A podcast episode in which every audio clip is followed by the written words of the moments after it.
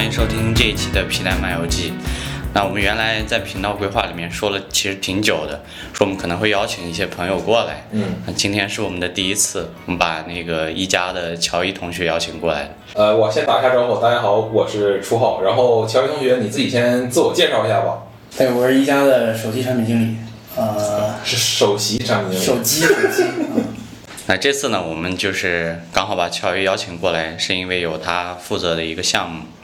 即将上市啊，因为我们录播课的时候，这个产品还没有发。嗯，叫一加的 S Pro。对于这个产品呢，其实我们有很多想提问的点、好奇的点，我们都想请这个在一线的乔伊给我们一一回答一下。包括大家可能在我们的 B 站账号的评论区经常讨论的一些关于一加的问题啊。那第一个部分呢，还是想先请乔伊总体评价一下自己操刀的这个产品。我觉得这个产品最主要还是我们少有的特点比较鲜明的一款产品吧。因为从一加三三 T 开始吧，从那个时候我们就在性能啊、流畅性啊，包括我们主打的主张轻快流畅这些主张上，其实我们在前几代产品可能内外部的一些原因吧，包括平台啊，对吧？大家知道的。这些原因导致的其实整个评价反而呈现一个下滑的一个状态，这是我们内部是要看这个问题。那么，其实在这个项目上，我们也是希望借着骁龙八 Plus 这代平台吧，能够跟这个平台一起把整个围绕性能这部分的体口碑把它逆转回来。这个是我在可能是立项的时候吧定下来的一个核心的概念。所以，就整个我们在产品定义和和设计方面都为这一个主张其实。呃，做了非常大的倾斜，然后所以整个我觉得从实际的效果来看，至少我们内部各方面测试的一个结果，都可以看到在性能的各方面表现都是达到我们最初的这个定义和预期。我看你在微博写了八个字啊，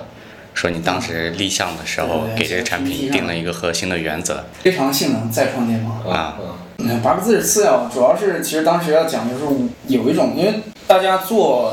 做手机其实也有一股子那个劲儿嘛，心气儿。其实做完很多，比如说，尤其是做性能功耗热的这部分同事，啊、包括这个整个项目，其实对于说做一些产品，最后大家在一种比如发热啊、功耗啊、基础性能这些部分的体验，我们其实本来做的很好的东西，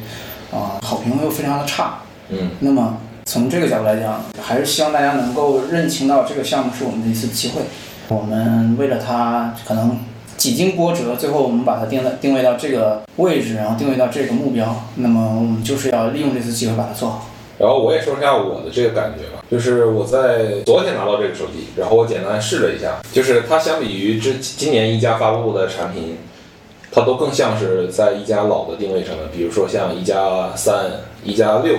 那个那个时候的那个机器，就是它的性能很好，并且呢，它的这个外观也非常的精致，然后这个价位段也比较亲民，相比于之前的十 Pro 或者是一加 Ace 来讲，所以我觉得这个机器，我自己也觉得是挺满意的。大家从我们每个品每个产品的那个发布那个 tagline 就能看出来，英文的可能会更明显。从六和六 T 啊，那时候我们整个的核心关键词都还在围绕 speed，对速度。然后等到七 Pro 的时候，其实大概也会跟速度相关吧。但是从七 Pro 开始，可能我们整个因为做的，比如在屏幕上的主张，嗯、然后以及在影像上，我们也有一定的发力，那么整个的主张会更加围绕可能这两个更加显性的这个点，所以让大家对我们的认知有了一些变化。但后面，比如说尤其我们在出 R 系列，或者那个这次的 Ace 系列，其实都是回归一些我们原来的这些主张，因为至少数字和 Pro 因为这种行业的这种变化。它整个这个无论是成本结构或者是价格都是一个上涨的一个状态。那么其实我们原来满足这部分用户，他在新的项目上得不到满足了。可能我们有些用户经常喊说啊要冲高端，我们要做超级旗舰啊，他们有这种购买力，这是一件好事情，我们也是非常欢迎这样用户。其实大家经常忘了，有一部分用户他们是一直一路用着我们的啊三和三 T 啊，包括五五 T 啊。现在我还我的微博下面还有很多包括三 T 的，还有六的。这些用户的评论，其实这部分用户他们的购买力还是希望能够在这个价格买到一个他们心目中的这样的产品。那么，我觉得我们这次 S Pro 其实就是在更好的回归这部分用户的价值。我们接着聊聊一下外观啊，从外聊到里。因为我我摸到这次的，我拿到是黑色的版本啊，然后我对这次它那个玻璃后盖的这个手感和处理的工艺，我觉得我非常满意。它有一种熟悉又陌生的感觉，我我不知道它这个手感跟什么东西比较接近，它有点像是那个金属的那个拉丝的那个手感，但又不完全是，它比金属拉丝可能更更顺滑一点。这个地方你能能能这个给我们展开聊聊吗？对，因为本身呃这几年可能一加做这个黑色的，尤其是上一代九啊九九 Pro 十 Pro，其实都做那个闪光纱的一个工艺嘛。这一代其实是在这个基础上又做了一些演进。它它演进的思路，一方面呢是做了一个整个这种纵向的这种条纹的蚀刻。嗯。那当然这种工艺本身呢比较复杂，我就不展开讲了吧。但是从效果上，我们其实是有一些想要回归。一加本来追求那种材质变化的这一部分元素在里面，它可能灵感上来自于一些岩石啊这种质感，然后但同时呢，这个纹理呢又有一点那种木头的那种纹理的感觉，视觉上就是因为它是一种纵向的这种条纹嘛，嗯嗯嗯，然后呢，同时它有一些织物的这样一些感觉，它可能是一种融合了材质就是其他材质元素的这样一种纹理。我们其实想做出去以前一家这种，我们在材质上是有些想法和探索的。那么除了用原来那种比较直给的那种实实际的那种材质的方式，其实我们在这种表面处理上也借鉴了非常多这种自然和其他材质上的元素。当然，我觉得还有一点很重要，就是它在功能性上也非常突出。以前我们做，比如说做做 AG 的工艺，用户反馈很滑，因为你想做到手感特别好，需要做到纹理特别细，看起来视觉效果非常细腻的话，那可能它就会比较摸起来、拿起来会比较滑。嗯。那其实我们这一次这个效果也平衡了功能性的一个特点，它是不容易掉了。这我也发现了。对，就是它比它这个相对的摩擦力比较大，然后握着的时候感觉安全感更足一点。那另外一个颜色呢？因为因为我没有拿到，这个只能听你讲了。嗯，对，因为那个颜色我忘了最终市场评定的是什么，它可能更多也是追求一种自然材质的东西，就是它打造的是一种瓷上面封的釉，更多是一种啊看起来很纯粹，但是又有一种我不太知道怎么描述那种感觉啊。它是一种看起来非常温润的，有一点像玉的那种颜色感觉，所以它会更偏向这个黑色，可能更加冷酷啊，或者是更加有酷的感觉。那个颜色更加温柔一点，嗯。但总之呢，我们整体的这种材质的灵感来源都是来自于啊这种其他的材料。挺好，那个绿色我很喜欢。你没见过就很喜欢。我看渲染，我看渲染图我就感觉很喜欢。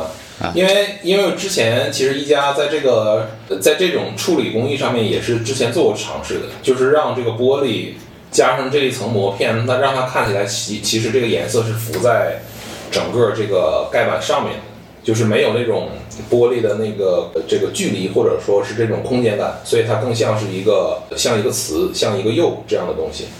我记得之前八 T 的那个青色好像就类似有一点对，有一点是的是的。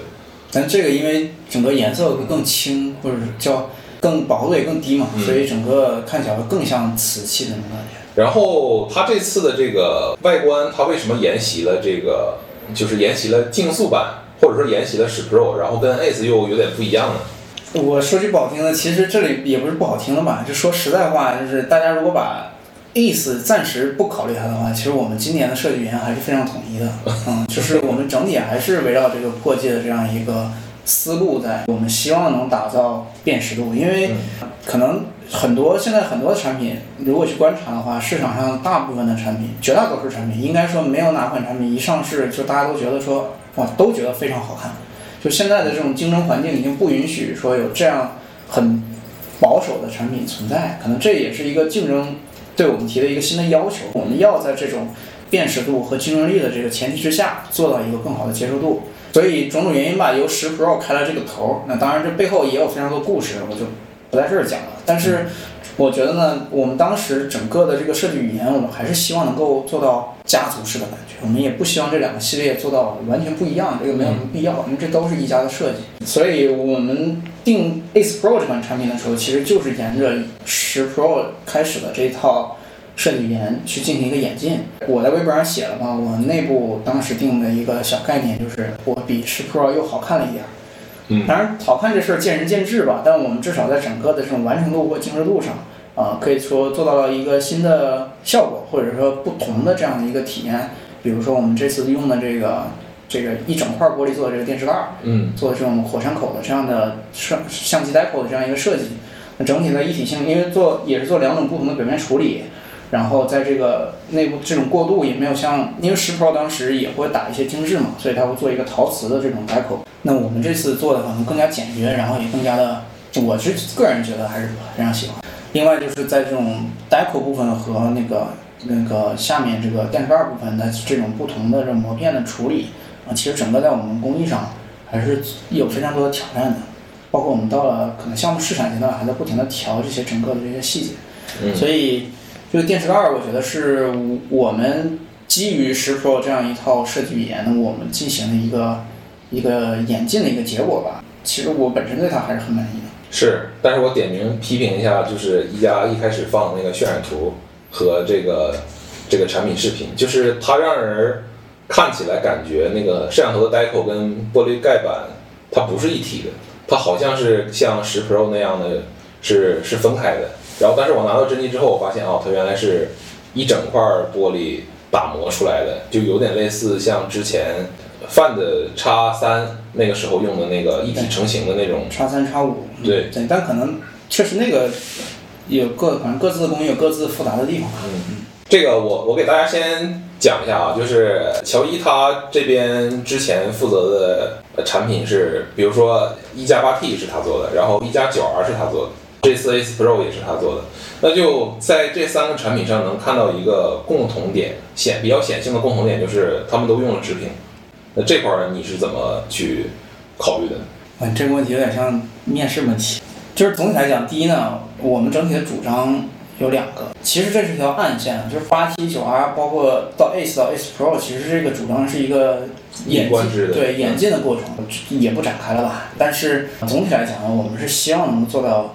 一个针对我们，尤其是相对年轻的用户，他们在这种性能、娱乐性上的要求，以及对性价比的一个要求。嗯性价比这个词就是让大家玩的不是很好听，但是是一个非常实际的，无论什么价钱，其实它都有一个性价比在。综合这几个部分角度，第一呢，也是要考虑到我们也是顺应用户的一个认知，就是直屏本身在那种误触的这种体验上会有更好的一个规避。那曲面屏或多或少都会有一些这样的一个影响。那么对于游戏娱乐，因为现在已经是年轻人娱乐非常重要的一个部分吧，我们想要在这个场景下面能够更好的顺应用户，那么这是一个部分。另一部分也就是，其实整个直屏对于性价比还是有非常好的一个助力的。那当然，这是一个当下节点的一个选择。我现在可能，比如说直屏和曲屏，它的在成本结构上是会有一个相对大的区别。那这个区别可以显而易见、显而易见的看到，它逐渐的是在减小的。那这是大概未来的趋势，会不会还有这样的一个主张是并不一定的，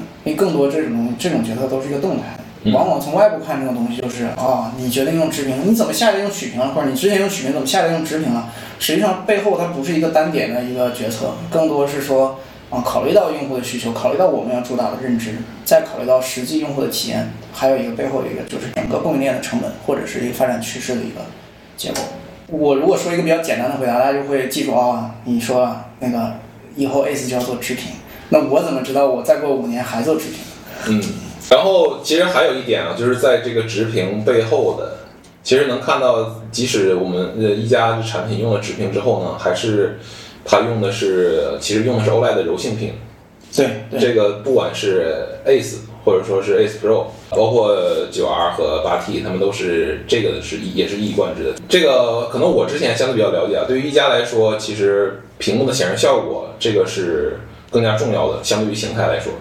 对我们还是有追求的吧，因为可能这也跟我们以前在屏上面被骂的很惨了，很早期的时候，那到现在其实我们对于屏幕效果还是有一个基本的要求的，包括解析，因为这一次也是用了 BOE 的屏幕嘛，嗯，那整个其实这一代的这个可以看到 BOE 的新排列，这整个带来的显示效果其实是非常不错的，所以我们早期看到这样整个一个呃样品以后，就非常坚决的在路线上基本上大量的啊、要导入我们新的这些国产的屏幕，那我觉得这个是一件好事情，我们要引入更多的竞争者，在屏幕效果上，我觉得这样才能让未来除了屏幕显示效果越来越好，其实这对于消费者来说也是好事儿。这次可以在预热期间很明显的看到，就是一加主张就是大内存这件事儿，能看到一加这次说首发的这个十六 G 的这个内存，那它这个价格首发，纠正一下，不是首发，不是首发不是首发，友商已经有了。啊，好好好。一加为什么选择在这个上面发力呢？十六 G 这个东西的价值到底是怎么体现的？有什么场景必须要十六 G 不可呢？嗯，这个问题挺有意思啊。就是第一呢，呃，我看预热的时候，官方也有发一些，比如说我们很早就在做六 GB，包括八 GB 这样的产品。嗯其实当时我们包括做八 GB 以及十 GB 吧，当时做八 GB 的时候，我们整个在市场上八 GB 的出货量都是，我忘了具体数字了，我这个很深的印象，我们其实比例非常非常高的。这和我们用户的一个选择也有关系，就是我们的用户当时吧，对于性能啊，包括对于这种更高的配置，对于未来体验的一个保证，其实非常有认知的。嗯，所以这也是我们这一次能够非常坚决的能够去推广十六 GB 这样的一个内存的一个规格，包括这个十六 GB 整个在我们那个这个销售的比重里面也会非常的高。那这是一种双向的选择吧。我我们的用户喜欢，我们也认认可整个大的内存，它是对实际体验是有帮助的。关于十六 GB 体验呢，实际上它不是有哪些，比如说你常规的那种大家想象中就是哪些应用必须要占用更大的内存，其实不是。包括我们可能会讲一些，包括内存驻留啊，整个这一部分体验的一个提升，这也是一个表面上的一个结果。因为我们也成立了一个围绕整个内存体验部分的一个比较大的一个技术专项，然后可能里面很多细节我也不方便讲吧，但是经过我们的这个研究呢，这个大内存一方面呢是提供了更多的一个我们可以调用的空间，这是最核心的一个部分。我们有一些应用可以像比如说游戏，我们本身整个 ColorOS 在闪电启动的这个功能上面，其实考评率是非常高的，就是我们游戏的这种启动速度，嗯，它其实对于我们把很多资源可能更多的要提前的进入到内存里面去嘛，因为本身整个这种这种围绕 AP 的 围绕 CPU 的这个处理系统，它都是一种多级缓存的这样一个结构嘛，把提前把数据放到了更快的处理系统里面去，处理的介质里面去。这一部分其实对于很多应用的这种大型应用的这种启动速度，包括啊、呃、这种应用切换的速度啊，资源，因为背后都是对于资源的一种调用嘛。那么这个大的空间就给我们把更多常用的资源放到更快的存储里面去，提供了一个机会。所以这可能是一个啊大的一个思路吧。另外一部分隐藏起来就是对于整个系系统运行的异常情况有了很多的这个优化的一个机会和空间。十六 GB 本身只是一个数字，那我们也不认为说我们只是打这样一个配置就能够啊建立这个认知，而更多是围绕这个配置以及围绕我们用户的这样一个习惯和追求，我们去把它的体验做到更好。这个我想，我觉得就是我们做大内存的一个一一方面是一个为什么这么做的一个决心，另一方面就是我们要想要做到一个效果。当然，一加 S Pro 会是我们在十六 GB 上第一次的一个努力效果的一个呈现。那未来我们肯定会在这部分体验上要做到更多的这种高光场景或者是壁垒吧。所以我能这么理解这个事儿吗？除了你刚刚讲的第一点，其实是我们关于用户体验本身背后做的事情。第二个是一加一直其实在做大内存的倡导者，它并不一定可能是那个最领先的。这个是你们在倡议这个事情，你们同时也在找同类。那第三个呢，可能就变成了你刚刚也说的是一个数字，但是用户实际购买，他可能在买一个安全感。那这个东西，我觉得对于用户做购买决策还是比较重要的。嗯，就我们不是第一个，但是我们要做就不是想做一个噱头，我们就是让更多用户能用得上十六 G。对，那我这边顺便问一下啊，就是在今年年初的时候，能看到网上很多人去讨论这件事，就是 ColorOS 其实虽然说之前没有十六 GB 啊，但是之前可能有有八 GB，有十二 GB。那为什么 ColorOS 在这后台驻留的这个情况，相比于其他人是比较糟糕的呢？因为我对早期的 ColorOS 版本也不了解嘛，可以说的是，嗯，就至少从一加回来以后吧，就是我们也从我们的角度给 ColorOS 提供了非常多的反馈，包括我们实际用户的反馈。嗯后台表现只是一个一个点吧，嗯就是说在性能这一部分的表现上，可以说就是大家骂的一直在骂，要觉得说天天骂怎么还不改，对吧？嗯但是实际上这种系统性的工程是需要一些时间的。嗯我相信 S Pro 上市以后，大家就会对整个后台表现这一部分，至少在这个单点场景上都会非常放心。我甚至可以说是行业内比较领先的整个的这种体验。就有又这一点就又有点像这个之前一加一加三、一加五的时候，我记得当时一加每次新产品发布完之后，很多数码媒体就会测一就是可能三十个应用的这个打开速度和留存后台，每次当时一加都是可能遥遥领先的那么一个状态。希望现在又能回到当时那个呃那那那个表现里面去吧。那关于存储这块，我再问一个问题，就是我看到这次的那个配置表，直接抛弃了一个一百二十八 G 的版本，然后十二加五六起售，这个决定我觉得是挺大胆的。它相当于把起售价格拉高了，这样跟其他的这个竞品比比起来的话，稍微在这个字面意义上会丧失一点竞争力。对这个，一方面跟我们用户选择其实有关系，就是我们入门版本内存的这个版本，其实用户选的比例也不是特别高。第二个也是想体现我们整个这种在这种竞争环境下的一个决心吧。这其实也要重新找回我们的认知嘛。嗯，呃，这是一条可能是一个比较连贯的一个一个策略吧。我们想要打造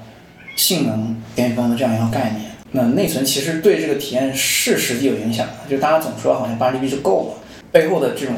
这种技术结果上来说还是有差异的，所以我们还是想说，既然我们要做这件事情，那我们就把更多的十六 GB 带到市场上面去，然后让用户实际能用得到，这是一个从上而下的。那既然我们要建立认知，那么可能就要牺牲一些，比如说起售价格很低很低啊这样一个东西。那这个策略其实行业比较通用了，我们自己有的时候也也会做嘛，就是。对吧？要有一个更好的一个这个更低价的这样一个性价比更高的这样认知嘛。对，主要是我看到今年很多产品，他们的那个低配就是起售价那个版本，一般都是可能贴着成本或者赔钱的卖，要给用户一个感觉，就是我这成产品的起售价格比较低。嗯。但实际上它那个高配的那个版本可能就是相对正常的一个价格。是的，因为这种其实通过内存版本做这种不同档，这叫什么？同一个机型内不同配置的这样一个价格差来去引导这个购买，或者是引导用户去买一个更更我们更想卖的版本。这可能不是，这属于行业的一个行为吧？嗯。我觉得消费者自己可能需要自己 加强判断。我拿到那个评测指南里面，我看到了一个一个可能。一个用户选购的时候可能不太在意，但是我认为可能是影响体验一个比较关键的一个指标，就是它的信号。它的这这次的评测指南里面特意提到了 N 二八的这个频段，那这个地方能给我稍微解释一下吗？对，因为 N 二八这频段其实就是七百兆赫兹的这样一个频段，呃，它也是目前四大运营商吧，未来都会积极布局的一个频段，尤其中国移动现在是最为激进和计划最为明确的，它可能要布置。第一期至少布置四十八万个基站吧，就是它的一个特点，就是因为它频率比较低嘛，嗯，所以它可以做到更好的穿透性和覆盖。那对于现在五 G 的覆盖的这样一个，尤其是一方面是城市的边角，然后再一个就是对于广阔空间的，比如说野外，尤其像新疆这些地广人稀的地方，那可能它的整个五 G 覆盖会有更好的一个优势。所以这会是在大陆整个五 G 体验后期非常重要一个频段。所以我们也是做了一个行业内的一个技术的首发吧，也是我们和运营商也是需要非常多的运营商支持来实现的，就是这样一个超级所谓的我们内部叫超级二八的这样一个概念。嗯，其实本质上来讲，就是我们通过四根支持 N 二八的天线去实施，可以实现一个同时的这样一个网络连接，就整个让在 N 二八这个频段上面，我们的一个数据通信的一个能力提升了一倍。嗯，因为常规的这种 N 二八方案可能就是两颗天线去可以支支援，其实就是 MIMO 嘛，四乘四的 MIMO。一方面是在这个峰值速率，那这是在信号最好的时候我们可以提升百分之百。那另一方面呢，因为有四个天线在不同的位置嘛，所以整个对于这个信号的接收能力也会变得更强。也就是说，常规情况下信号最好的情况下，我们比可能普通支援二八的这样手机，它整个通讯速率可能是一倍的这样一个关系。那么信号越差，呃，这个。优势就越明显，倍数就越大，啊，实际上实际上是这样一个概念，所以我们本身就是要更强化我们这个性能的这样一个表现力嘛。那么在这种信号表现，其实对于整个系统的流畅性啊，包括游戏游戏流畅性的体验也会有非常多的影响。所以，嗯，这个频段的一个积极布局也是我们。想要在这个通信这个体验里面做到做到一种努力，我就想展开吹一吹嘛，就是整个在通信这部分，除了这种硬件上的这种支持，那包括其他的像动态天线的设计啊，啊一些软件方案的配合，比如说它可以通过这种网络的状态去切换不同的天线去支援这个现在的这种通信，然后切换不同的在网络拥塞的时候可以进到通过这种网络状态的判断去尽快的切换。通信的基站啊、小区啊这种种种的方案吧，包括我们和也会和路由器厂商有一个联合，和尤其是和这种 Top One 的 TP-Link，我们也做了这种整个游戏通信的这样的一个联合优化，那么也对于整个游戏稳定性啊。这种呃表现力也会有一些提升，所以我们其实，在呃通信的这一部分也会有一个整体的一个优化的一个布局。那么随着我们的迭代，也会有更多新的方案去产生。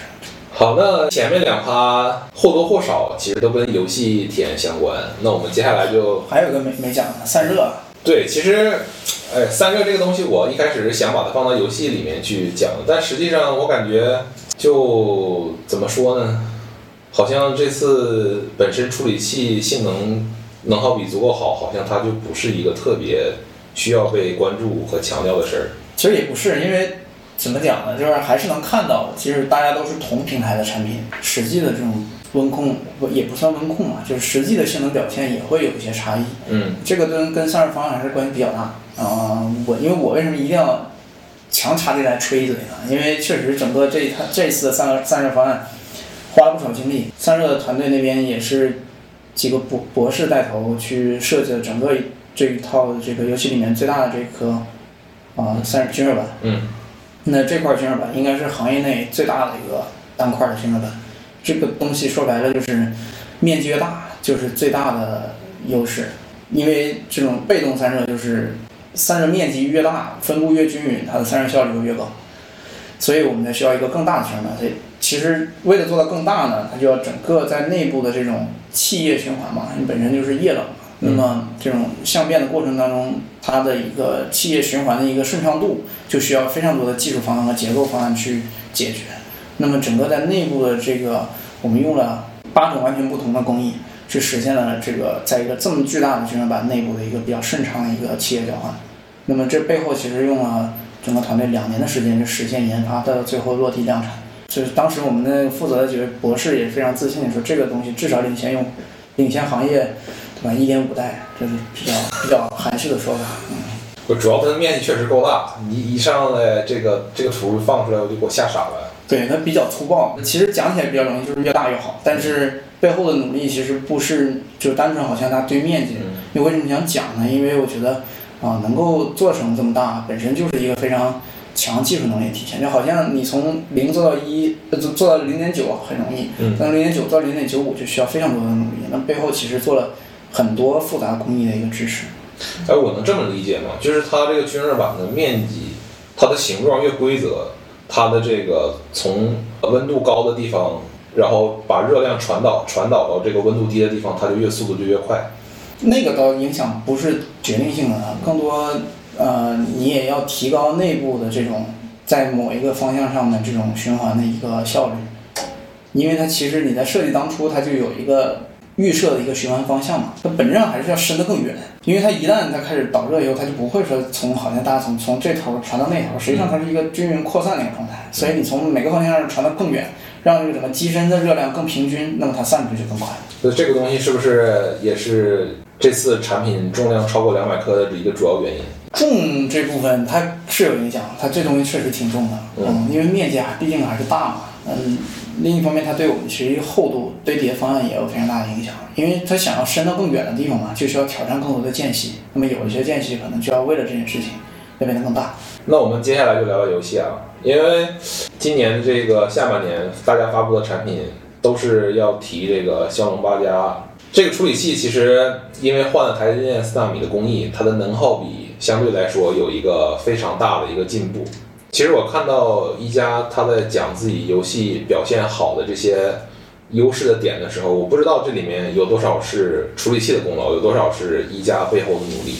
这个很难量化吧？因为其实说实在的，在上一代包括十 Pro 的整个游戏表现力上，我可能不说外部视角，可能很难去公客观评评价这些事情。因为，呃，说实在的，就是整个市场上测试手法和条件实在是太多变了。嗯。但至少在我们内部来看，我们的软件的这种能力还是有很强的这种实力和特点的。我们在思路上，我觉得更加的清晰，然后方案上也会一直朝这方向努力。那包括也说我们 HyperBoost 是安卓第二家可以做到芯片级调度的这样一个芯片级调度能力的这样一个技术嘛。嗯嗯，我觉得这就是一个综合体验，就像我们以前说很多东西，你拿一个单点的东西去宣传，大家不会去相信。你可能从一个点出发，但背后是一整套的方案，再提供一个结果。那么这样顺序，大家才会产生说，哦，你这个东西带来这种价值是强的。那这个认知点就是可能是营销同学，包括品牌这种要去努力的一一个部分，但是没办法说完全割离开。就是如果你做一个，打比方说你做一个东西，说你这东西省电，但实际上你最后续航表现不好，你这个技术再省电，它其实也没有什么大的价值。就是我们技术方面和认知上面的一个 gap。实际上从整个的这游戏表现力上，我们的软件方案还是在里面发挥了很多的价值的。是，尤其我们这种稳帧方案，我们的主张就是希望能够相比更极限的帧率，我们还是希望帧率的一个波动会更小。我相信，我相信这些技术方案是支撑着我们的这个实际的效果。但是，这个说白了，我觉得还是个认知问题。实际是什么，其实并不是特别重要。这个我特别认同。之前你也跟我讲过一个例子，就是大家在去年那个 iPhone 十三 Pro 系列发布之后，普遍认为这个 iPhone 的续航特别好。然后大家可能天然的会把它归因成 A 十五的功耗特别牛逼，或者说 LTPO 特别省电，但实际上真正发挥巨大作用的是，可能是大家往往忽略的。iPhone 在这一代上也用了史无前例的大电池，对，就至少它自己来说比较大的电池，所以这就是为什么产品主张清晰了，可能整个的方案会更加的逻辑一致一点。就是我特别感兴趣，就是这次跟 Unity。引擎合作，这个评测指南里面讲叫双星联动。其实预热的时候也提到，这个联动里面到底是是怎么个联动啊？这两个东西处在整个渲染管线的上下游的这样的一个关系吗？还是说互相有一些联调之类的？这个从什么角度讲这个问题呢？就是我们以往可能对于游戏的整个这种联合的这种优化或者调试，更多是集中在我们和啊工作室之间嘛，对吧？就终端厂商和工作室之间，那中间可能还有。包括平台方，包括系统方，那这些都需要参与进来，这是一个链条。那其实上面还有一个链条，就是包括 Unity 这样的这种游戏开发引擎的这样一个参与者嘛。那其实这在整个一条线路上，啊说白了就是大家都是不同的利益方嘛，所以很难形成一个共同的一个这个目标，或者是共形成一个更好的一个联动。那我们和 Unity 达成这样的一个合作，实际上就是通过在引擎端的这些技术上的。一种联合的一个优化，啊，去保证这些引擎端的这些啊能力以及我们系统能力能更好的匹配。其实这是这件事儿的一个逻辑。那我觉得这是一个开始吧，因为应该不只是说我们这一代产品，那未来可能更多的这种方案会从这个角度去进一步优化整个游戏的体验。嗯，这也是我们尝试更深入在游戏这个这个生态里面去的一。这一步吧，我们既然把它认为是我们，也是就它不仅是我们认为游戏是支撑性能表现的一个非常重要的场景，其实用户也是这样认为的。但是我理解非常多用户认为这个事儿就和他自己的认知并不是特别匹配，就是他不认可说啊游戏性能代表着性能，或者是，但是这可能是现在行业非常通用。那既然大家都这么做，实际上背后是有原因的。确实是现在对于极限性能一个体现，更多是基于游戏去支撑。那么我们也认为，游戏未来肯定是越来越多的用户会去玩的。那玩多玩少，但是我们都希望能够保证着整体的体验，所以才是说我们会更加积极的布局整个从上到下的，可能不仅仅是工作室端，那这种这种在整个生态体系里面，我们参参与进去。更好的是把我们的主张和这种理解带入到他们的工作里面去，另一方面也把他们的这种理解和能力带入到我们的工作里面去。实实际上就是跟 Unity 的合作，相当于是在整个渲染流程的最一开始的地方，可能要扎一个这个这个根儿在里面，对，做一个可能做一个跨越游戏不同游戏之间的一个通用的一个优化的解决方案。没错，没错，是的，对，还有一个，其实我们。这一次上做的比较平，比较怎么讲呢？考虑比较多的是充电吧。嗯。就是你本身一百五十瓦，大家可能比较熟悉了嘛。这个可能我就不介绍。嗯。至少就我预期里，用之前我也预期说这东西可能没有太强的感受吧。但是确实更更更快了。我在办公室里面基本上干什么回来，在那一放，回头又是百分之百了，可能这种体验比较算是一个，如果没用过这种百瓦以上的充电的话，可能还是挺有意思的。但是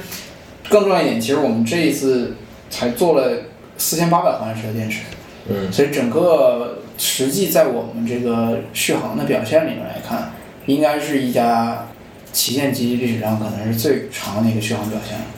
就我自己实际用起来，因为我已经用了几个月了嘛，所以还是非常安心的。我们整个这种负责功耗的团队在这方面也做了非常多的努力，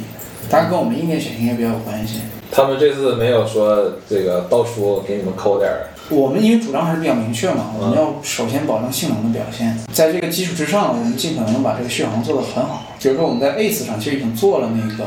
四千五百毫安时电池嘛，嗯所以我们这一代我们觉得说，这个其实跟我刚才讲的那个认知要和你的方案和一整套方案是要有一个连贯性的嘛。嗯那既然我们要讲性能，要并且要讲我们这个整一代，就比如说平台的功耗的优化，那在除此之外，我们其实整个在功耗的选型上都需要有一个匹配，才能达到这整体这这个在功耗的这个表现上面，续航的表现上面有一个更强的一个连贯的一个认知。啊，这个是不太经常被大家聊到，因为它不是一个什么显性的卖点。但是我觉得大家拿到手上，我觉得就是能感受到，不仅是硬件选型，再到我们整个在续航上面的优化的方案，嗯整个去保证我们的这个充放电都非常在掌控当中的这种感受。在我心里面，其实续航这件事儿的重要程度是远远大于充电这个东西的。因为你你首先满足我一天够用，其实我对充电这事儿没有那么强的需诉求。嗯，你是默认你自己晚上都会充电，但为什么不两个都做到呢？对吧？但你两个做都都做到当然好嘛。那那我顺便问问你，你这代在内部的这个测试里面，DUU 现在能做到多少天？比如说跟上一代产品一加十 Pro 相比，嗯整个的 DUU 应该是提升了百分之十以上。嗯，所以其实十 Pro 那一代感觉上用户口味就比九 Pro 那时候要好一些了。对，因为本身电池也做了四千五四呃五千了，五千对，上一代是四千五嘛。嗯但我们其实比十 Pro 看着电池更小了，但整体因为一方面功耗的优化，嗯另一方面也在策略上，我们整体保证了，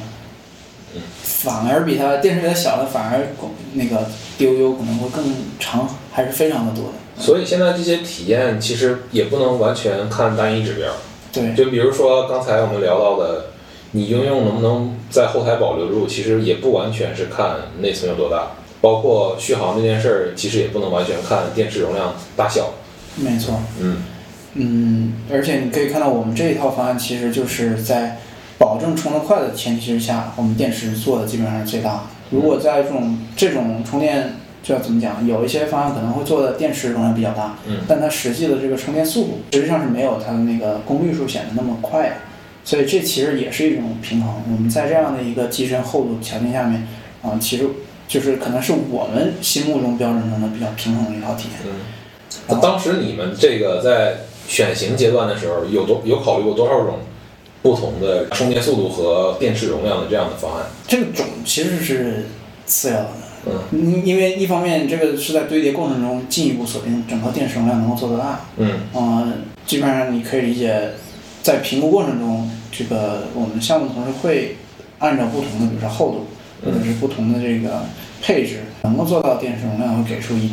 多个选项。啊嗯，这它不是一种主动的，因为这个事情呃就很很有趣，就是也会有开发同事问我说，用户对于你这个续航到底有什么这个要求？你产品有什么主张？用户能有什么要求？当然是续航越长越好，对吧？所以这个事情有的时候不是一种选择，而更多是在于在有限的条件下面怎么去做一个取舍。当然除除了这种选型之外，其实这一代也会强调一个更加智能化的一个充电体验吧，包括我们还做了一个挺有意思的，就是做了三个场景，我记得说嗯，其实不只是三个场景，那个只是做了一个比较大的一个归类，就是什么时候该快，什么时候该慢，保证电池的一个健康。因为电池健康我们已经讲过嘛，就是长寿版所以这个逻辑。其实这确实是独家一个方案，可以让整个电池的寿命啊能够跑得更长。这个长到什么程度，我可以讲个小例子，就是我们第一款应该是 Reno Reno 八吧，就做了这个嘛。然后从它上市，从它开始，电池就我们就放到那个那个这个老化实验室里面去不停的跑这个这个老化测试嘛，到现在都还没跑完。说实话，就我们已经是宣传数字，已经是一个很保守的一个数字了。所以这个寿命这个事儿，其实做我们做的还是挺挺牛逼的。说实在的啊，更有意思就是像那个低温充电，北方的同学们会有一些感受，就是如果你一直在外面，你手机温度可能在零下的时候，这时候其实充不进去电。嗯所以我们这次做了一个模式，当然手机检测到它，比如说在零下二十度、二十度以上的时候，它会进入一个低温充电的一个模式，能够实现在这个温度下面还是能够充电，就解决一些极端场景问题。当然这比较有意思，可能大家用不上，但是就体现了我们在做充电这件事情上，不只是在追求一个数字的大，数字大是我们做到一一步，但是另外背后就是有更更高品质、更长寿命，对吧？你还有什么要觉得展开可以讲一讲的优点吗？你这个优点再不讲，我们就要开始喷了。喷了。没关系，这个先先喷吧，喷完再说。行，首先第一个啊，我觉得这个我自己不太这个认可或者不太喜欢的地方，就是一加在稍微低一点的这个产品啊，可能之前的 RT 或者说是这个 Ace 现在的，它这两个辐射，我觉得一直就是不是很不是很好，尤其是还有一颗是两百万还是五百万的这个战术镜头，你们当时有没有考虑过，就是说我既然在可能在中低端，或不是不能说中低端吧，就在中端这个价位段做产品，有没有考虑过，就是我干脆就不做这个第三个没有没有什么太大作用的这个镜头？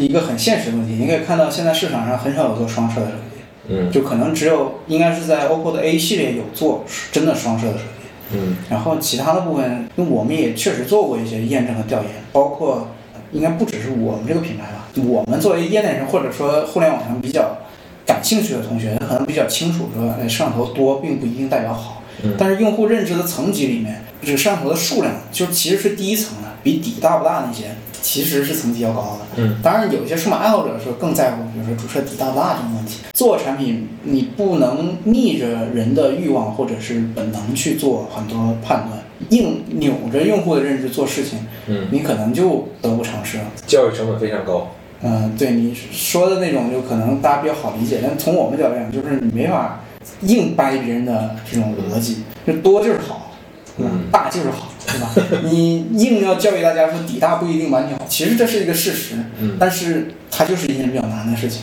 它可能就是在这个显象显性的这个层级下，你需要进一步的去了解它的时候，才能 get 到说啊，这个事儿可能不是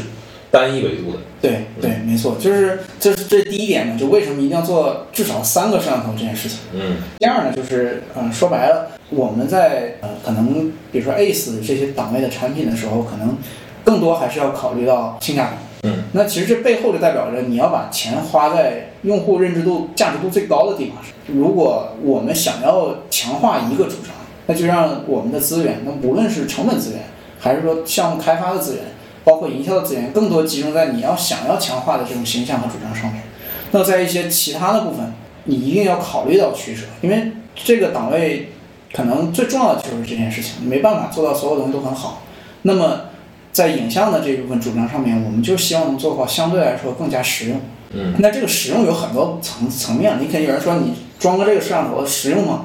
它从某些角度它不实用，但是它背后的意义是什么呢？就是当你更好的保证主摄的体验的时候，可能是更满足了绝大多数人百分之八十的使用体验的。就是说，我们的逻辑就是希望尽可能的呃让资源和成本集中在百分之八十用户能用到的场景里面去。那我们就希望我们用一颗可能是旗舰级的这样的一个主摄，嗯首先保证它的整个软硬件的一个体验。就比如说啊，我们真的认为第三颗摄像头可能没有什么太大的价值，或者说实际用户用到的不是很多。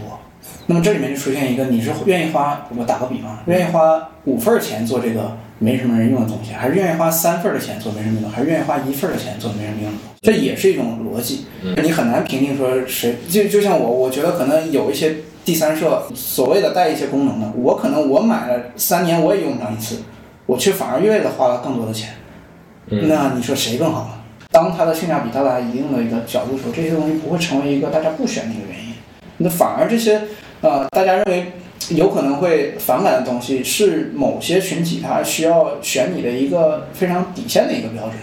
很多事情就是不是理想主义的，毕竟产品经理除了做好产品体验以外，另外一部分也是要为商业的成功负责。你说这个，我就想起了我们讲色彩管理那一集，就是完美主义，就是把颜色做对，把事儿做正确。但是现实就是很多用户就是喜单纯的喜欢鲜艳的、好看的东西，那你没有办法不满足他，所以安卓现在它的那个色彩管理做的是那个样子的，跟苹果是完全不一样的。好，那那接下来啊，就是我注意到这次手机的这个边框上依然是没有天线断点的，那就说它这应该还是一个塑料的边框。为什么在 Ace Pro 上面它依然是一个采用了塑料边框的这么一个选择呢？嗯，我觉得这个名字不代表这个产品的一个定义，名字更多是一个方便大家认知一个东西吧。嗯然后其次呢，用不用塑料边框这件事情，也并不是说我们就定了一个严格的标准，说什么谁一定要用或者怎么样。我觉得我们觉得材质是只是这个外观表现力的一部分，当然这个东西其实就是在做一件逆着用户认知的事情，但是这背后也有一些逻辑，比如说我在。产品定义初期的时候，我们其实对外观的整个成本结构也是有一个标准和要求的。我们其实有一个预期的一个标准。嗯那么在这个价位档位，以我们的主张，可能我们本身在外观的这种成本投入上就已经相对啊比例就已经比较高了。嗯那在这个情况下，我们怎么样能够做到这个成本空间内的最好？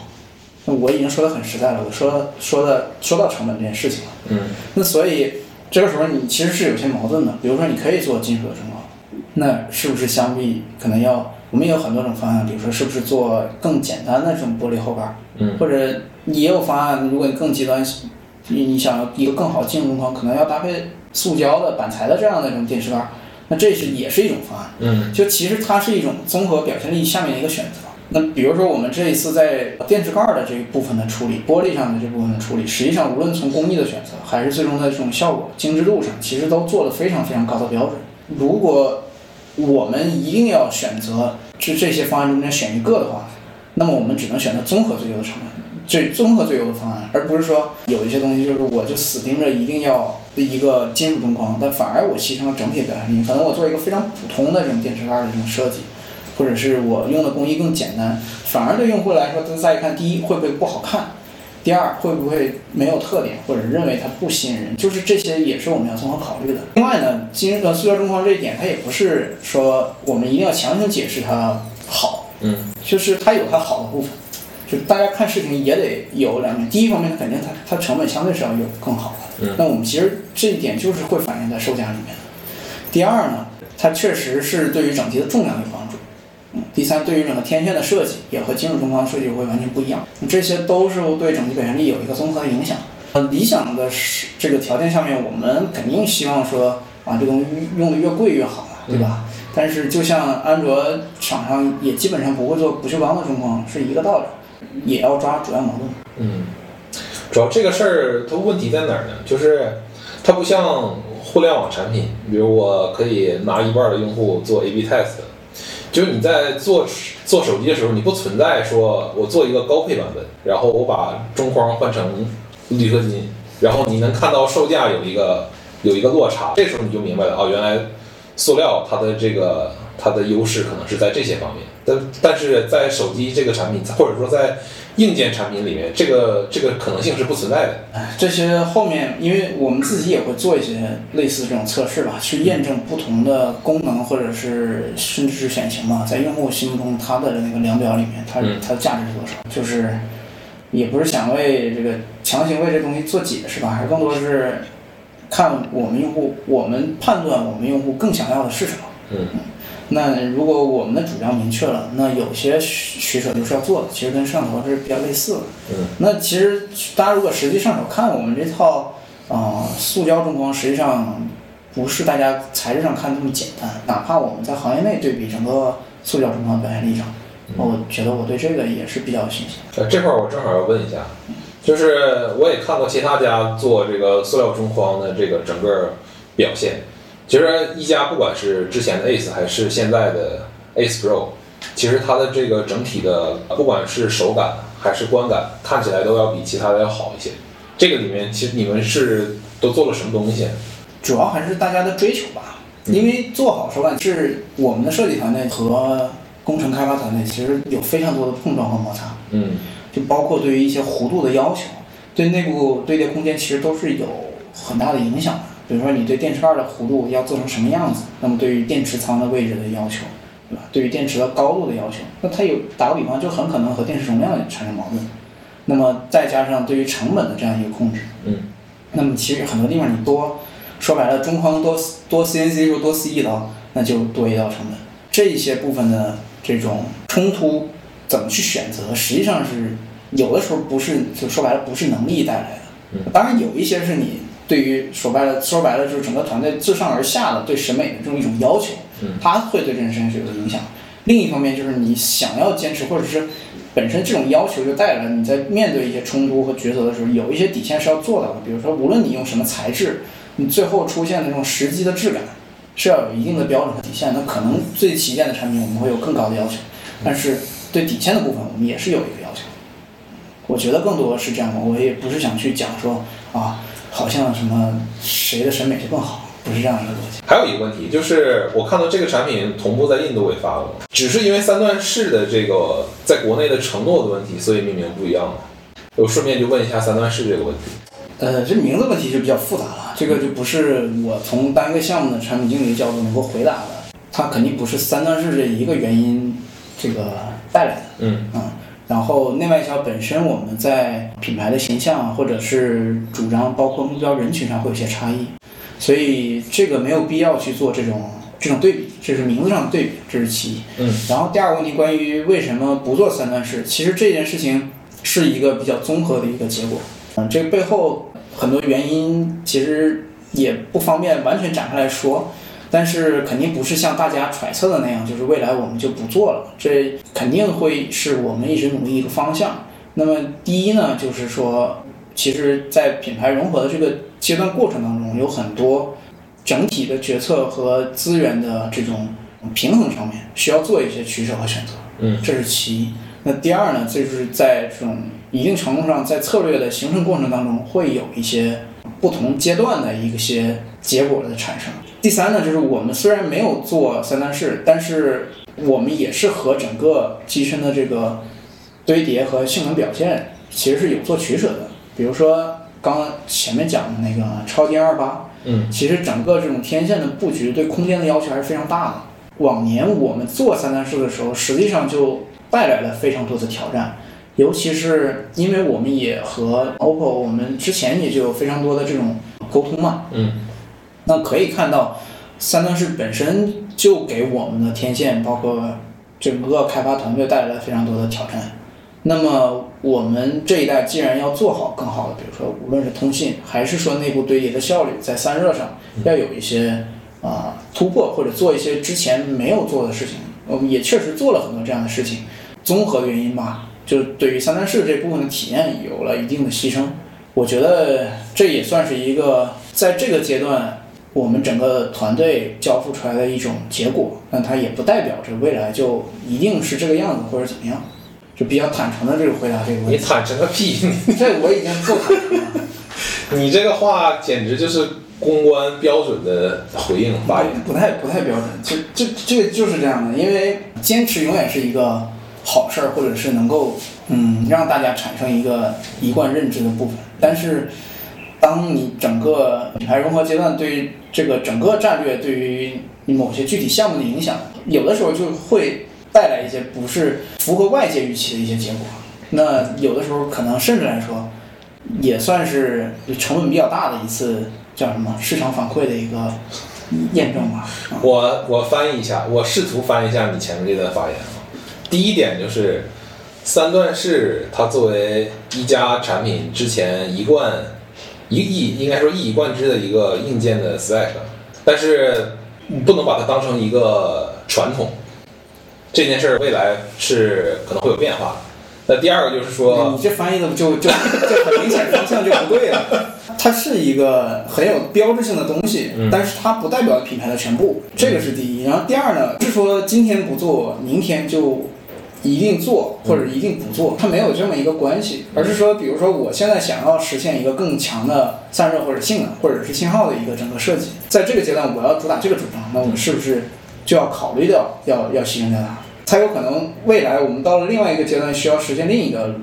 目标，那么它就要就要选产生另外一个选择。很多人会说说这个代表了一加的精神，实际上，呃因为我可能也不是从一开始就在一家嘛，对吧？那一加一可能也没有这个东西，但是呃，我觉得不能把只对品牌的精神寄托在某一个单一一个东西上。但我们我觉得至少我们内部来看，我们一定会努力的把这些传统东西，无论是有或者是暂时没有了，我们肯定未来会往一个更加完整的体验上面去追求。所以你不能说我啊，我现在考虑到别的事情，我以后就不搞这东西了，嗯没有这样一个逻辑。我来翻译一下，我刚刚一直听你们两个聊，其实绰号它不仅是在追问你这个产品本身的缺点，它同时又是一个原来一加的产品经理和一个一加的粉丝，所以他的立场就在于，哎，我要追问你，你做出了不满意我心里一加做的那个东西，你再回答说我们品牌融合期间我们做哪些资源的平衡、商业的决策等等类似的，所以他想要的那个答案没有从你嘴里得到，但是你说的也确实是事实，这是两件事情，所以他非常不满意。我单单一说这个整个 ACE 系列没有三段式这件事儿，我是完全接受的。这个其实啊我之前拿到 ACE 拿到一加 ACE 的时候，我打算做一个视频，然后我翻来覆去写了好几遍这个稿。这件事儿对我来说其实无所谓，但是这个关这个问题可能更多的是这个替听众或者说替原来一加的这些用户来问这样的一个问题。看你前面聊到这个，比如说内存啊、信号这些表现，这些东西其实是集团的一个技术的一个资源库，相当于。嗯，可以这么理这样说会比较好理解一点。那实那实际上这些是是是不是也不也不完全是一家独占的，或者说呃未来也可能在 OPPO 的或者说一加的其他产品上也都能看到这些东西。嗯，我觉得这个不用纠结独占不独占嘛，而是更多是一加在在集团内在某一些体验上面的追求，其实是也反向牵引着整个这个资源的一个方向。嗯因为这本身就是要技术的这种演进，一定程度上也是通过市场、通过前端的这个反馈回来的。那么有很多的这种体验的要求，可能需要这种产品去从不是指产品经理，而更多是从这个实际的这种产品项目和用户当中去牵引出来的。另外一个点就是你前面聊到充电这个部分，其实我们现在看到大家上了百瓦快充之后，可能充满电的时间基本上也都压缩在了半个小时以内。那这件事儿是不是越往后，这个边际效应递减的现象应该就开始出现了？就这件事儿追求快有没有上限？我翻译一下，他问你这钱花的值吗？呃，这个钱你很难去定义值不值。我们也做过很多的，做一些输入吧，就是用户对这些东西本身也有认知的，包括不同市场对这件事情的认知。可以看到，更高功率的快充，用户对于它的理解难度还是比较低的。其实对于很多用户来讲，他是能够理解到这个功能对于他们带来的这种体验价值，因为本身受限于它的成本，包括对于体积啊这些的一些要求，也可以看到不会是所有的产品上去去做超级高功率的这种快充。嗯那么呃本身就是满足对这个更更有高要求的这种用户吧，你很难去从一个统一的标准去定义说啊，我做更高功率的快充它就值不值。我最近因为我们要录这期播客嘛，我又把我这台九 Pro 拿出来用了一周，那这台应该是六十六瓦的嘛，六十五，啊，六十五，六十五，反正我已经完全没有充电的焦虑了，但是我作为主力机会有续航的焦虑，嗯。所以就是前面你说的那个平衡数嘛，嗯。啊，还有一个就是刚才说的那些充电更高功率充电带来的问题，实际上是这个方案本身的问题，而不是这个需求的问题。充得快永远是一个正确的需求，嗯。对，只是我们在于实现上面，它在无论是成本还是对于空间的要求变得更高了。那么这一部分问题，如果有一天如果能够得到解决，那谁能保证没有更快的快充呢？所以从主张或者是从产品经理的角度来讲，我肯定是想要更快的，并且我不仅想要你快，我还想要你电池薄，还能做得更大，对吧？嗯我还要成本还要低，对吧？这就是用户的想要的东西嘛。嗯。只是说什么时间点是一个合适的把这个东西带到市场上的时间。第三个，我其实想问一下，我们这半年来吧，一直听到市场上反应比较悲观的声音，就是疫情啊，然后成本元器件成本上升啊。但这件事儿具体落到实际项目上，它到底意味着什么？就是你能够在不泄密的情况下给我们大概讲一讲这件事儿吗？嗯，你首先第一个你刚刚说嘛，市场它这个整整体的萎缩嘛，嗯这个是属于是公开的秘密嘛。嗯那这个很现实，就是大家会牺牲掉很多理想主义的决策，更要考虑我花的每一分钱，它带来的这种无论是认知价值还是实际的用户体验价值，那也会出现更加极端的竞争情况啊，比如说在一些好像是边际效应在递减的东西上面，要花更多的成本去去建立用户认知的一个价值，这也是一部分。实际在产品定义的过程中，就会要考虑这部分问题，就是我怎么能够在更多可能产品中间脱颖而出。那这时候你可能就要付出更多的，无论是成本还是说精力。其实成本上升这个事情它，它更多是一个周期性的一个，可能会有带有一定周期性规律一个东西吧。它是一个就像大家说，供需关系决定价格嘛。嗯其实它是一个逻辑。大家对于市场的预期以及实际的市场表现啊，那么这些都反过来去影响整个供应的一个，无论是价格还是供应的量，还是整个上下游。那它是一个周期可能对不齐的一件事情，是因为那我们项目开发周期本身就是你一年至少一年期这种上下这种这种周期来看，那你再往上游去推的话，那可能整个它的一个周期会变得更长。那么再从市场表现再回过去影响供应供应的时候，它会有一定的这种滞后性。滞后性。嗯对，那尤其是市场预期导致的一些需求的一些过度的膨胀或者是过度的收缩，嗯其实都是呃有周期性的，所以很难说这个事情一定会怎么样。但是你能看到的就是，呃，这样的一种市场环境和或者有一些品牌变得更加理性了，或者有的品有一些品牌变得更加的激进了，其实大家还并不是完全一样的。但有一个更加明确的事情就是，不会再有更更不经审慎的这种这种成本投入了，无非无论是在品牌和营销上啊，还是说在这个产品的选型、实际选型和开发上。因为我之前前两天看到一个新闻，就是之前不是疫情受影响，那个整个汽车的芯片都价格涨得特别离谱嘛。最近又看到的那个新闻说是整个供需关系变了，这个平衡又被打破了，所现在所有那些芯片的成本都暴跌，就是然后大量囤货的那些中间商在这里面赔了很多很多钱。对，这就是周期性的一种体现嘛。对他没有办法说，我能够百分百同步，能够拉齐。如果这样这样完美的情况出现，就是其其实大家所谓的那些恐慌性的事情就不会发生了。后面的部分先跳脱出 Ace Pro 这个产品之外，我们来聊聊这个现在整个的中国的这个手机的市场大环境。其实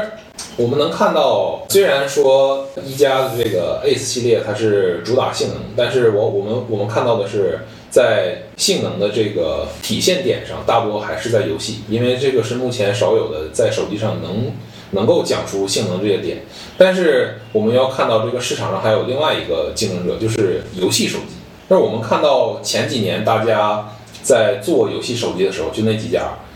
他们在不管是在外观还是在硬件规格上，他们其实追求的是一个比较呃有差异化的。说说好听点儿是有差异化的那说难听点儿，，说难听点儿就是夸张的，光污染，反正就是类似大概这样的一个光污染。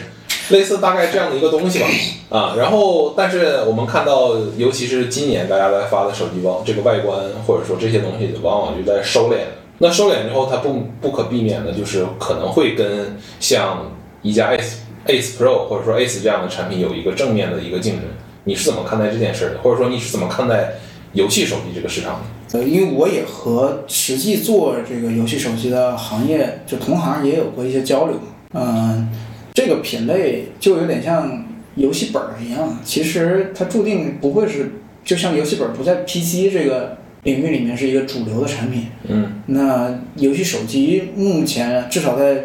可能中短期内，它也不会是一个很普及的一款产一个产品，而更多是在呃这样一部分就所谓极致手游体验追求的一部分用户，他需要一个专门的这种，甚至主要可能是专门的游戏的平台或者产品，所以它更多不需要考虑到日常的这种使用啊，或者是人群的目光啊，更多是你可以在你自己家里面或者是随时随地拿出来。啊，你可以享受嗯更复杂一点的游戏体验，或者用复杂这词显得有点贬义吧。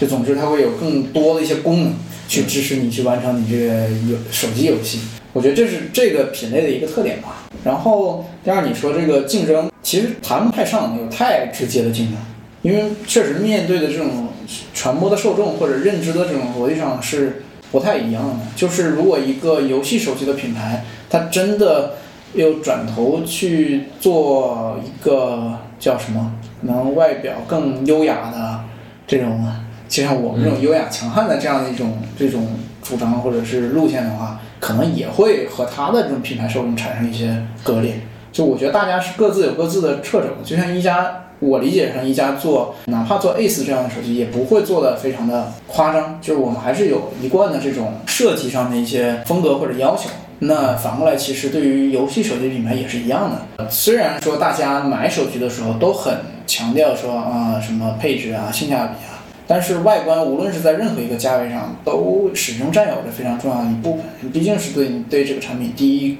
第一反应的认知嘛。嗯。那我觉得这就已经足够区分掉很多的这样的用户群体了。我认为这里面有一个非常大的，你刚才讲到说游戏手机类比于这个游戏本，在整个笔记本电脑的这样的一个市场的差不多这样的一个关系。但这里面有一个很大的问题，就是即使是游戏手机在游戏的体验上。跟其他的手机比，其实并没有拉开太大的差距。就核心体验上，它现在在游戏手机上带来的，无非是更丰富的一些外围的功能。这个这一点其实是我认为它跟这个游戏本还是有很大区别的地方。你游戏本它真的是配置足够高，然后我可以相对于其他的电脑，我可以运行更大的游戏，或者说它的运行游戏的时候性能更强。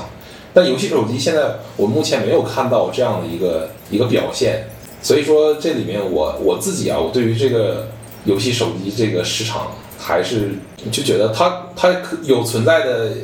意义和价值，但是我觉得它目前的这个体量可能容不下这么多的玩家，这么多品牌。细分品类它肯定一定是在任何域都客观存在的嘛。就比如说大众消费品里面，我们讲手机也好，其实讲汽车也一样。嗯。就是至于你想以行业的视角来看。未来几年谁会死得更快一点？这个就不在我们今天的讨论范围。呃，那手机市场聊完，我们再聊回一加本身，呃，聊回这个品牌啊。其实我们能看到，今年一加的这个产品定位跟以往两年、三年可能都不太一样。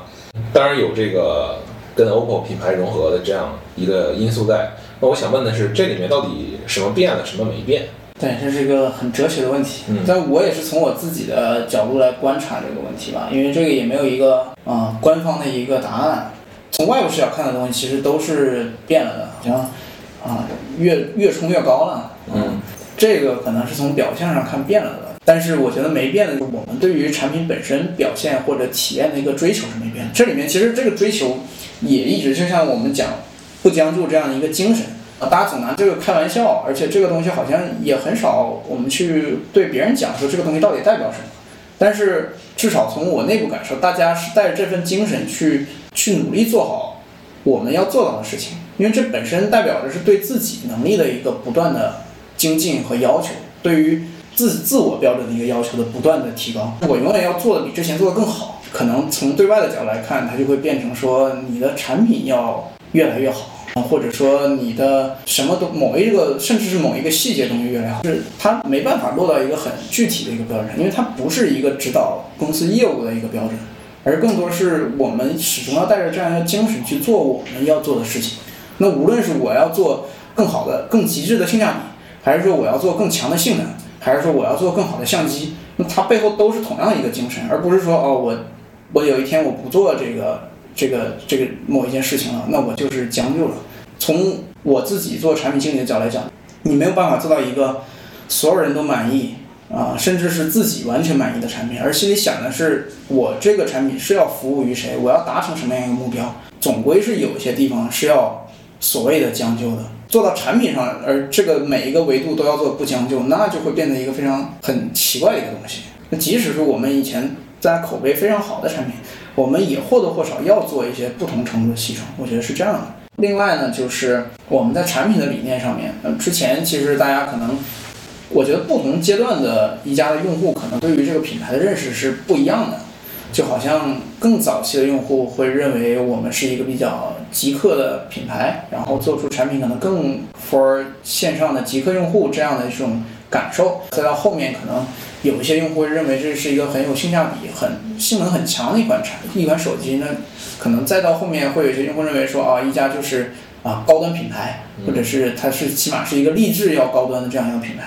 我觉得现在很多对于一家形象的一个认知本身有有一些不同，或者是有一些不符合一些用户的期待，我觉得还算正常。因为作为一个新的品牌，我觉得在这么这才多少年，快十年吧，又经历了非常快速的一个行业发展，然后本身品牌的一个，哦，也不叫品牌定位，而是一个产品的定位发生一些变化，那么大家对它认知产生了一些模糊。冷静下来想，还是挺正常的。我做产品比较委屈的地方吧，就是大家好像因为我们有不将就这样一个精神，对我们产品要求很高。我觉得这是一个好的事情。我觉得有一帮对我们做的事情要求高的用户是一个好事情，代表着我们这个团队是给了大家这样一种形象的。但是可能做很多实际的事情，我觉得是要可能要就事论事。对，要就事论事。它不意味着说要把所有东西面面俱到，因为你还要考虑你的客群。嗯，我觉得每个人都有自己喜欢的产品或者适合自己的产品。iPhone 可能对于我来说，它也不是一个完美的产品。就即使大家都通行从市场上市场面上来看，大家很认可，对吧？嗯。就这是同样的逻辑。嗯。咱也没有办法做到，比如说三防，对吧？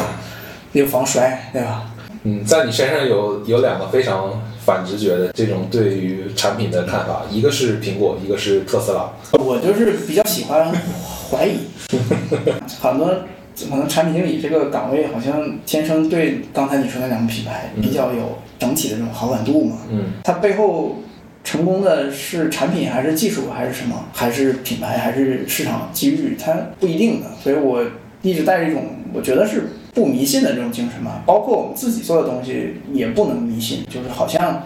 自己做的选择就一定是对的。当然，我也在个人的成长过程当中，嗯嗯，我也在批判我自己。我来聊一个观点，一个故事吧。就我原来跟初浩讲过的，在我们之前的博客也讲过，做产品可能有两种路线供你选。第一种就是让喜欢你的人更喜欢你，那它这个其实就是小众的。然后第二个，到现在为止啊，我从外部视角观察到的，可能让更多人喜欢你，也是一个好选择。那这是个观点啊，但是我是实实在在发生了一件什么事儿呢？我那个老家的那个老赵，嗯啊，他其实是前一家的。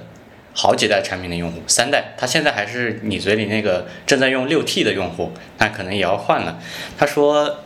我原来在一个北方的小城市里面，根本没有人知道我在用什么牌子的手机，他们都说一加是什么。现在有一些人，包括周围的同龄人，慢慢开始知道了。我觉得这未尝也不是一件好事情。手机这个行业，可能很难做一个纯粹小众的东西，包括一加从最开始也从来没有。就包括内部也没有说我们就是想做一个小而美品牌，小而美的品牌。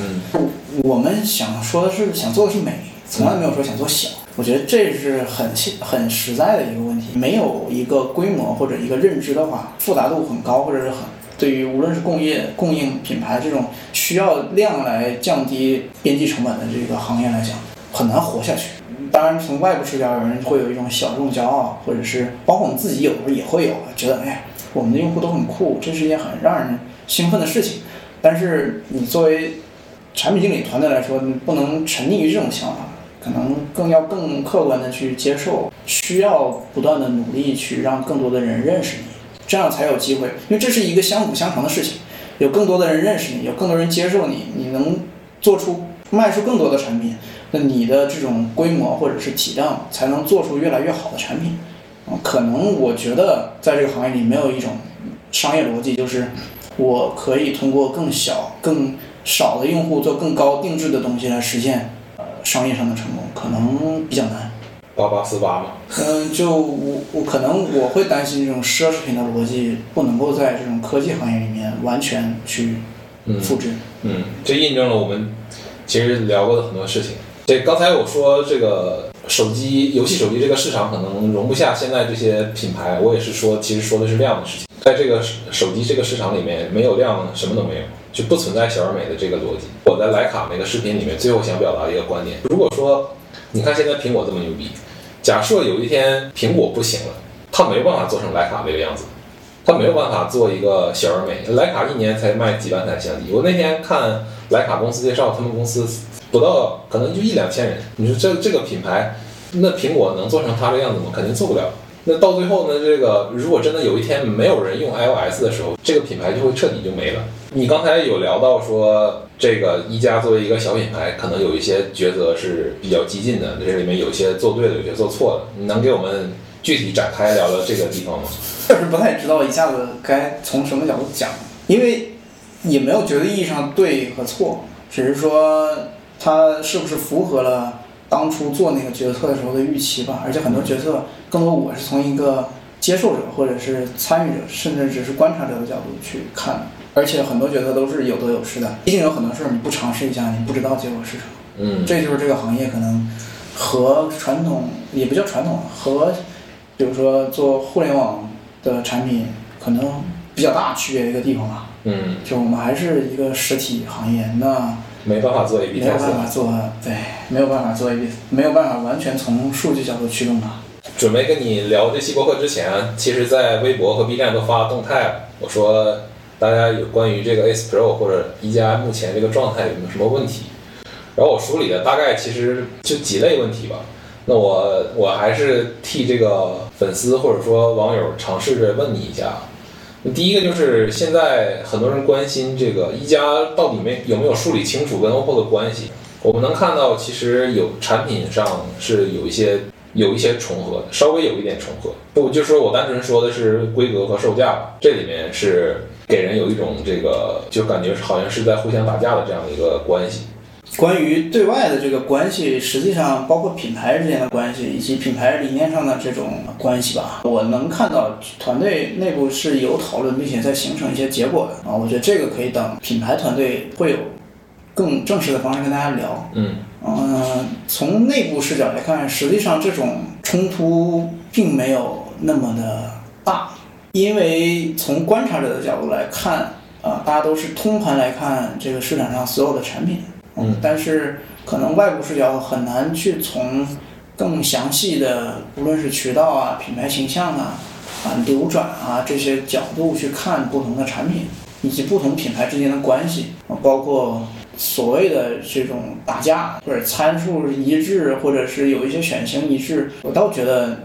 至少从我的自己的感受来讲，并不是一个什么决定性的一个问题。哪怕遇到现在的这种模糊不清的这种所谓的。有人会说我们品牌状态就是模糊不清，它也不是因为和 OPPO 打架，就我觉得是内外部视角的一个信息差吧。嗯，我觉得是越来越清楚了。那很就是包括你融合进来以后，对整个战略上的一些要求是会有一些不同，但是这种不同也不是根本性的，更多本身我们作为一个相对规模较小的品牌，竞争越来越激烈，尤其是这两年这个市场上面，想要长久健康的活着。本身就要考虑很多，或者产生一些变化，嗯，才能去，不可能沿着一条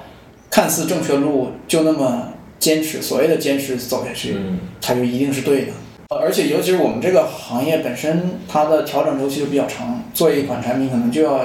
一年的时间来去从规划到落地。那么很多这种机缘巧合，从外部视角看来的一些结果都不是本意。可能这个结果都不是本意，我觉得是至少从我接收到的信息，整个的这种，包括和和 OPPO 的这种品牌的这样一个关系，以及我们自己想要做成的样子，其实都是越来越清晰的。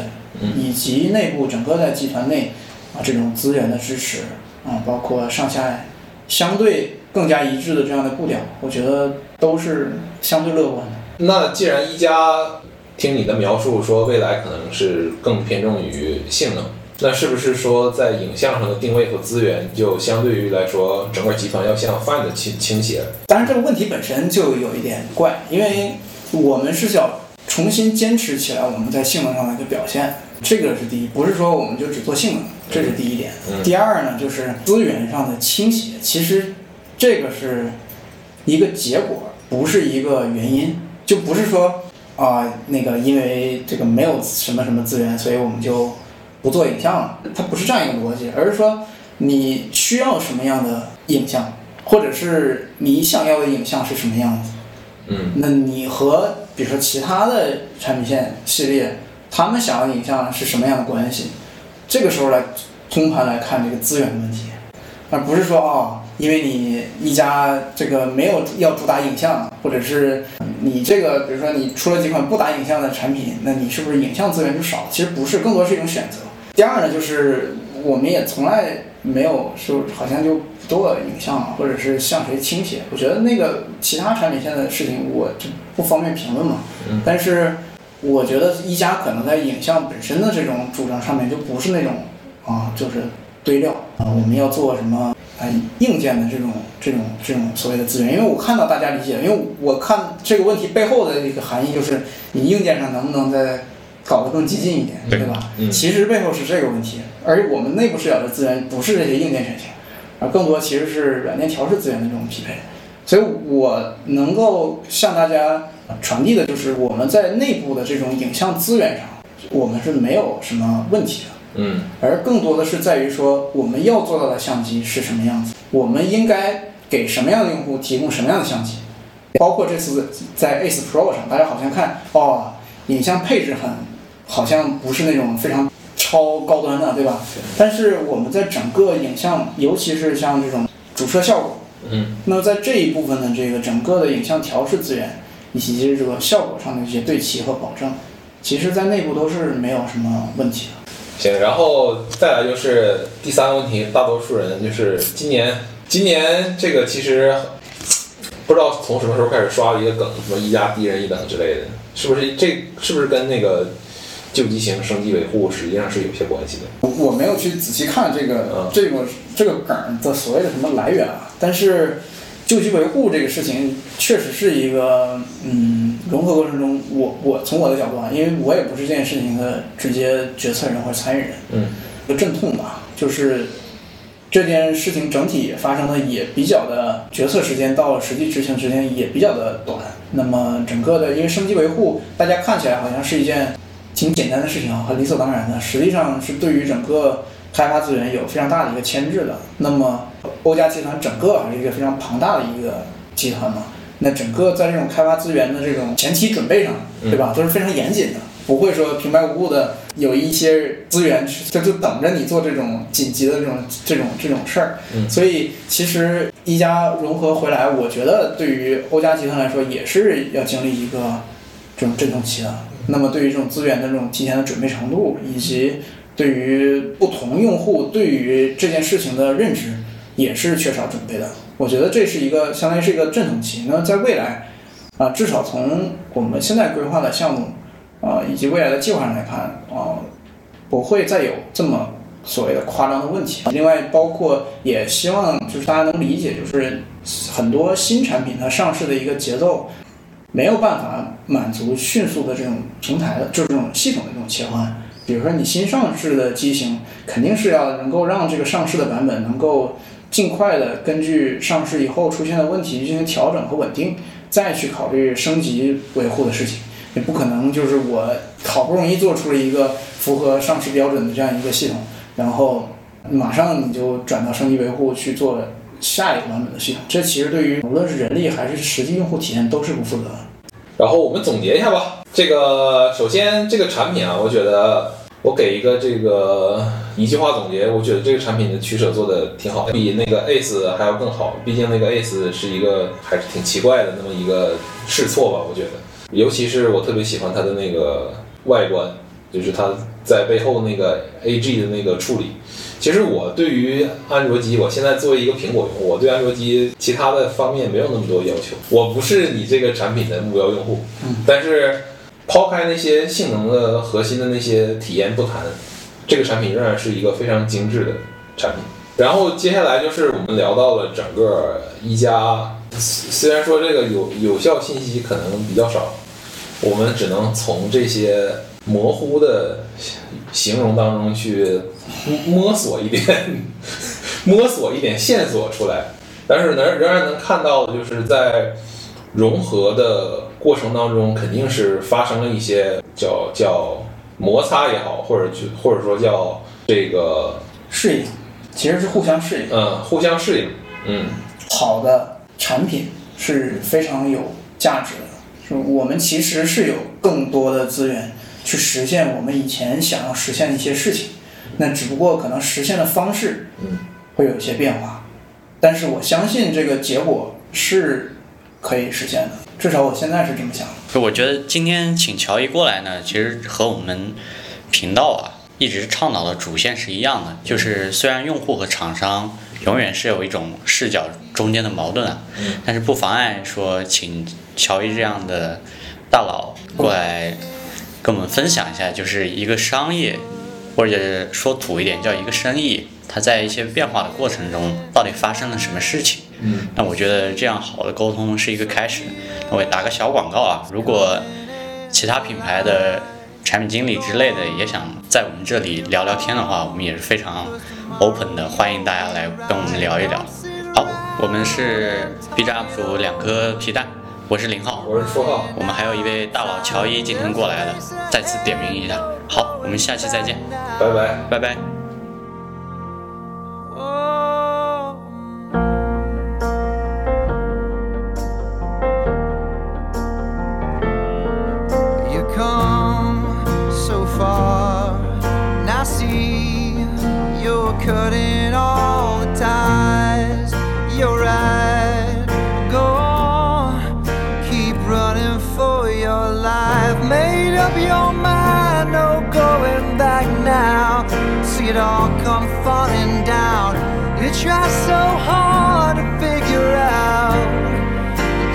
but it's all